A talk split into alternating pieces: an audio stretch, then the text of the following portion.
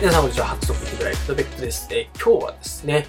今1月の23日にこれを収録しております。あの、お久しぶりでございます。そして、明けましておめでとうございますですね。はい。2022年初の動画、そして音声の収録を行っております。はい。えっ、と、さすがにですね、ちょっと自分でも腰めっちゃ重いなと思いながら、うん今更明けましておめでとうございますかよっていうところはあるんですけれども、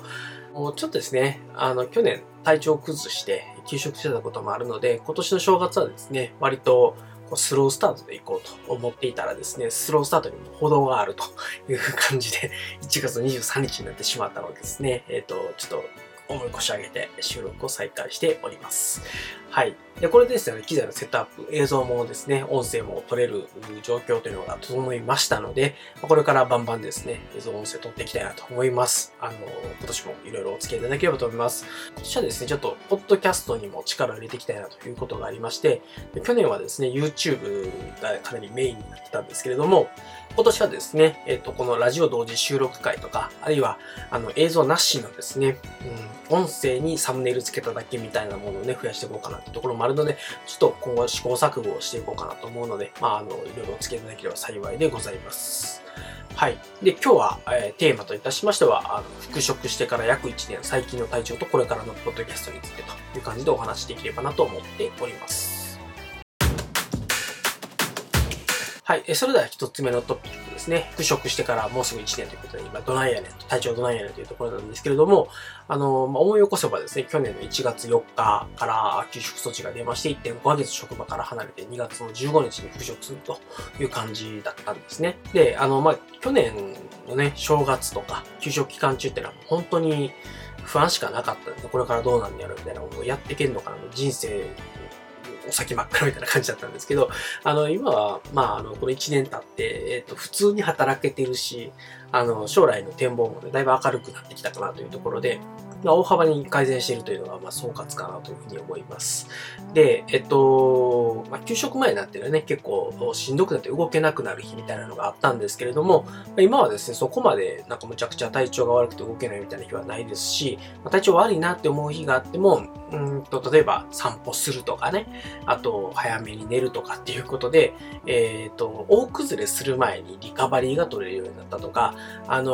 ーまあちょっと、全く仕事ができないということはなくて、ピンポイントでちゃんと、あの、抑えるべきところは抑えながら、ちょっと仕事量をセーブして回復に勤しむみたいなことをやって、あの、まあ、大崩れすることなく1年間やってこれたっていうのはね、結構大きな自信になっています。で、ちょっとね、この1週間も調子悪かったんですけれども、ちょっと先週ね、これからアウトプット再開しますっていううんメルマガを送った直後にですね、ドーンってメンタルの不調が来まして、で、まあ、とはいえ、まあ、働く、働きはしてた。普通に毎日働いていて、で、とはいえ、もうプラスアルファでアウトプットするみたいなことは厳しかったので、え刑事働いたらすぐ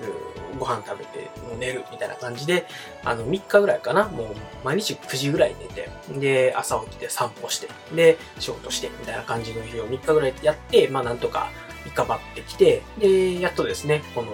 まあ土曜日というか日曜日の未明にですね、えーこうやってラジオと動画の同時収録をやるというところまで回復できたという感じです。まあ、今もだからそうやっていろいろうまく付き合えるようになってきてるんですけど、やっぱりちょっとね、復職した当初、去年の2月の15日復職した当初っていうのは、まあ日替わりで調子いい日と悪いっていうのが繰り返すみたいな感じだったんで、なんか、あ、今日調子悪いな、みたいな日もあって、で、えっと、そうするとね、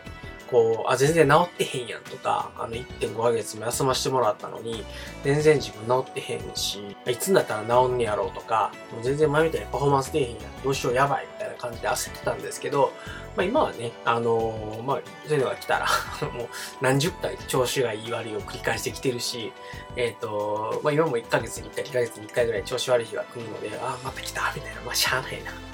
ああ、まあもうこれはもう一生下手したら付き合っていかなあかんことやねんから、もう、あの、そういう時は、そういう時の対応すればいいという感じで、ライトに受け流しながらですね、あ、調子悪いなって思ったら、そのリカバリーアクションっていうのを、まあ、先手先手で取っていけるようになったっていうところがですね、まあ、ある意味成長もしたし、まあ、なんていうのかな、ちょっと諦めに近い感覚ですよね。あの、そんなもんやという感じで、えっと、割り切ってですね、えっと、そういうものとうまく付き合えるようになってきたというところが、まあ、あの、大きな成長だったかなという感じでございます。まあ、当初はだから、2月15日に去年の2月15日に復職した時っていうのは、もう日替わりで調子が悪かったものが、まあ、今は1ヶ月に1回とか2ヶ月に1回調子が悪いっていう感じなので、まあまあ、そういう意味では、あの、調子が、いい日っていうのがですね、えっと、デフォルトになってきて、たまに悪い日があるっていう感じになってきてるので、まあ、それもですね、だんだんだんだん改善してきてるなっていうこう、ちょっとこう、自信にもなっているので、まあ、うまく付き合えるようにもなってきてるし、あの、だんだん調子がいい日の方が多くなってきてるっていう実感もあるので、まあ、この調子でね、あのまあ、調子が悪い日がいつかなくなってくれればいいなというふうに思っているところなんですけど、まあ、どうかな。まあ、ちょっとそこは、あの、あんまりね、過度に期待せずに、えっと、うまくね、一生これと付き合っていくぐらいの気持ちで、えっと、やっていきたいなというふうに思っています。で、えっと、去年ね、給食期間中、僕はの無宗教のくせにですね、結構近所の神社に、あの、普通に働けますようにって願掛けをですね、本当は困った時の神頼みみたいな感じでやってたんですけれども、今年のね、初詣では、今結構自分でも普通で働普通に働けてる感覚の方が大きいので、まあ、あの、普通に働けるようになりました。ありがとうございました。ちょっとお礼参りをですね、しに行ったぐらい お礼参りのつもりでですね、初詣に行くっていうことができたぐらい、ま改善はしてきているので、まあ、そこは良かったかなっていうところがあります。まあ、あとね、あのー、仕事が普通にできるようになったっていうのと、プラスアルファなんですけども、あの、結構、こう、調子がいい日もあれば悪い日もある中で、まあ、悪い日はできないんですけど、調子がいい日っていうのは結構、自分のアウトプット活動っていうのもね、プラスアルファでできていて、まあ、去年動画ブログ、ポッドキャスト合わせて170本ぐらい出せたんで、これ多分、あの、この10年ぐらいの中で、あの最高記録ぐらい去年アウトプット出してるんですよね。で、まあ、それもね、うん一つ大きな実施になっていて、まあ、単純に、自分が元のように働けるようになるだけじゃなくて、元のようにまあ普通に働きながら、プラスアルファでそのアウトプットもできるようになったっていうのが、去年すごい、あの、自分の中でも回復を実感できるところだったんですけれども、まあそれもね、なんか、あの、すごいアウトプットいっぱい出そうと思って頑張ってたわけじゃなくて、まあ調子がいい日は自分がやりたいなと思ったらアウトプットするし、調子が悪い日はもうあの仕事だけこなして、あとはさっさと休むみたいなことをやって、もう日々日々、あの、自分の体調と向き合いながらぼちぼちやってきた結果として、あの、今は普通に仕事もできるし、アウトプットもできるところまで、まあ、戻してくることができたので、まあ、それが、この一年のね、大きな、あの、成長というか、あの、改善というか、まあ、回復したなという実感になっているという感じでございます。あとね、あのー、普通に働けるようになったって言っても、あの、まあ、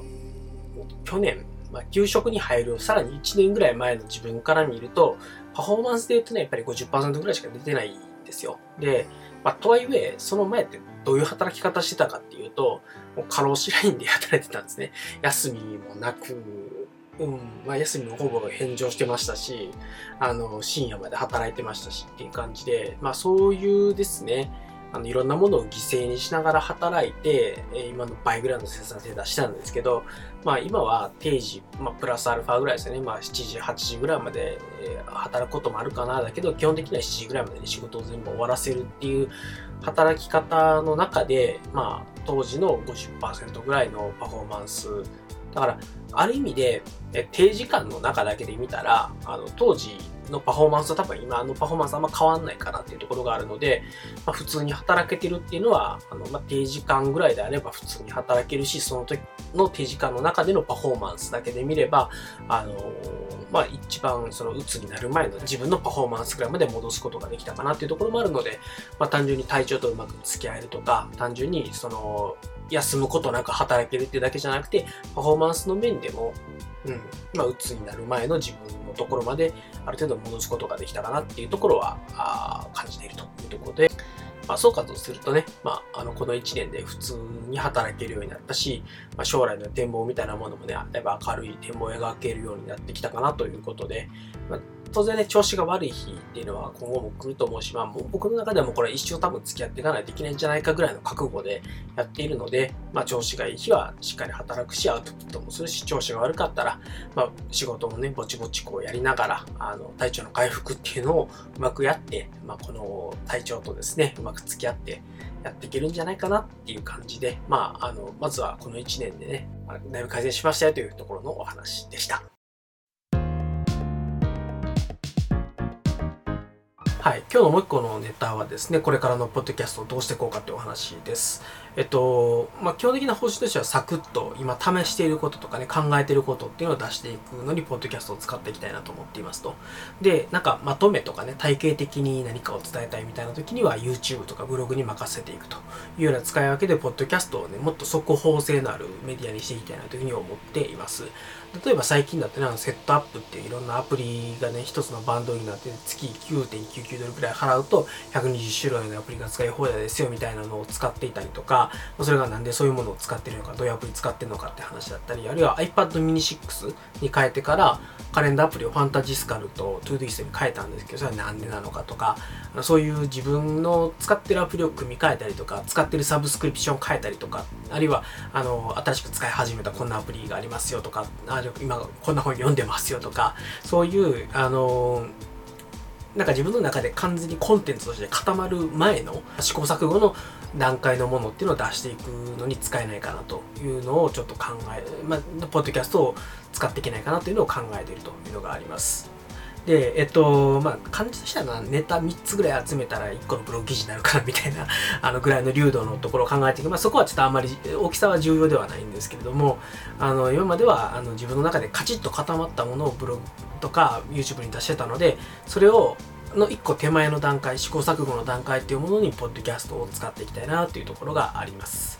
で、うんと、実はネタとしてはですね、もう100個ぐらいネタ書き出してるんですけれども、あの、結構やっぱり準備だったりとか編集に時間をかけすぎていて、今だと大体15分ぐらいの動画を作るのに3時間、4時間ぐらいかかってるんですよね。で、これを、まあ、もうちょっと短くしたいなと。あの1、個の15分ぐらいの動画だったら2時間ぐらいで編集して公開まで持っていけるようになればあのまあ、どんどんこう速報的なものを出していくってことはできるかなというのがあります。なんで、例えば動画のテロップを本当に重要なところだけに絞るとか、あるいはその音声のみで、えっと、投稿するときに、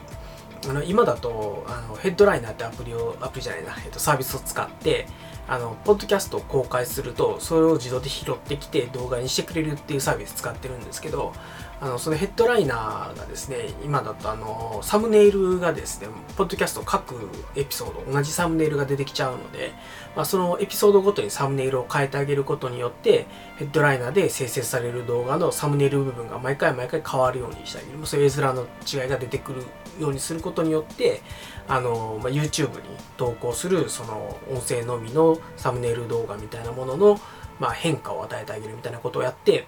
まあ、逆にちょっとこう音声のみのあの動画っていうのを増やしていくみたいなことも、ま考えてもいいのかなとかね、まあ、そういうふうにねその省力化だったりとか、まあ、その単純に手を抜くということじゃなくて、まあ、その見てくださってる方聞いてくださってる方にとってあの一番エッセンシャルな部分っていうのはちゃんと残して、まあ、手抜きをするわけじゃなくてその自分の中であのちゃんとコスト対効果っていうものが上がるようなところに労力をかけることによって1個あたりの編集準備コストっていうのを下げていくっていうことができないかなっていうのをちょっと今考えているというところがあります。でまあできればね、動画を撮れるんだったら動画撮りたいんですけども、例えば子供と一緒にお風呂入っちゃったりした時に、パジャマ姿で動画を撮るわけにもいかないですよね。で、うんまあ、そういう時はやっぱり音声のみでやっていくっていうのもあるので、まあ、その音声撮れ動画で撮れる時は動画を撮りだめておいたりとかまあ音声撮れる音声しか撮れない時には音声で撮っていくとかっていうことをやりつつですね、えっと、うまく出していきたいなと。で、えっと、まあかなり余談なんですけど、あの、ポボプラス楽天モバイルをこうやって使ってますみたいな動画を先日上げたんですけども、その動画がね、意外に多分うちの今、チャンネルの中で2番目ぐらいにですね、あの、まあ、跳ねたというか、あの、よく見られてる動画なんですね。で、これってあの、ラジオ同時収録で、本当にね、15分ぐらいで一発撮りをして、で、編集1時間ぐらいしかしてないような動画なんですよ。まあ、動画かつ、あと、まあ、ポッドキャストなんですけど、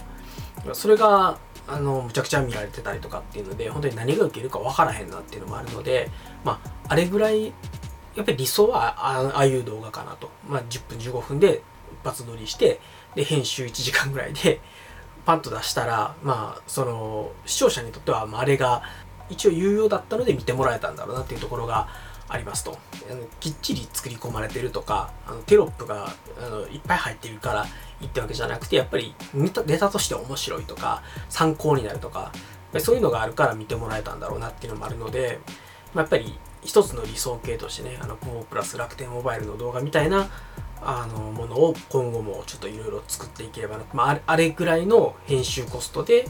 えっと、有用な情報を出していくっていうことができるのが理想かなというふうに思っています。はい。ね、今年はですね、ポッドキャストを少なくとも週1ペースで出したいなと思ってます。ちょっと曜日固定は考え中、悩み中なんですけれども、うん、なんかね、あんまりこう、曜日を固定してしまって、出せなくてもちょっとプレッシャーだし、多分今の感覚でいくと、週に複数本、多分ポッドキャストを出していくんじゃないかなと思うんですよね。で、その時に水曜日とか曜日を決めて、で、水曜日を毎回待つような形でストックしていくよりは、まあ不定期にして自分が出したい時には、例えば片目打ちで5本バンって週に出したりとかして、ゼロの週もあるみたいな感じでもいいのかなっていうのはちょっと思いつつ、ですね。で、まあちょっとさっきも言ったように、そのポボプラス楽天モバイルの動画、音声のような形であれば、あれ、本当に15分一発撮りの1、2時間編集なので、まああいう形で作っていけるようになれば、うんと、週にね、2本ぐらいだったらあげれるかなっていうのがあるので、まあ、あの、ちょっとまずは自分の中で試行錯誤しながらですね、えっと、週2本ぐらい安定して出していけるようになって、あ、まあ、2本安定して出せるなって思ったら、曜日固定とかも考えていこうかなっていう感じです。はい。ということでですね、えっ、ー、と、これね、久しぶり1ヶ月ぶりと、1ヶ月ぶりぐらいに撮ったんで、あの自分でもびっくりするぐらいですね、あの、収録に時間かかってるんですよ。あの多分みんな引くかもしれないんですけど、2時間半ぐらい、この 動画、音声を撮るのに時間かかってます。あの、自分でもね、ちょっと、何やってんやろって感じはあるんですけど、はい、あの、これからですね、もうちょっと効率よく動画音声撮っていけるように頑張っていきたいなというふうに思います。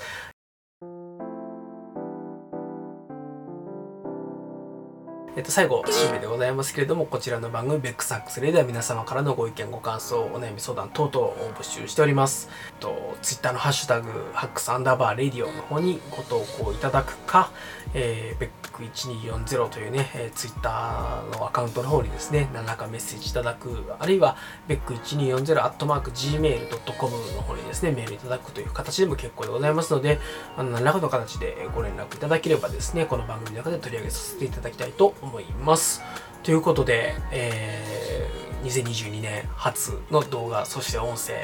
え収録ですね。久しぶりすぎて自分の中でも勝手が分からずですね、いろいろないにしましたが、あのこれからも、ポッドキャスト、YouTube 頑張っていきたいと思いますので、えー、今年もですね、ぜひお付き合いいただければ幸いでございます。それでは、最後までお聴きいただきましてありがとうございました。それでは皆様、さようなら。me,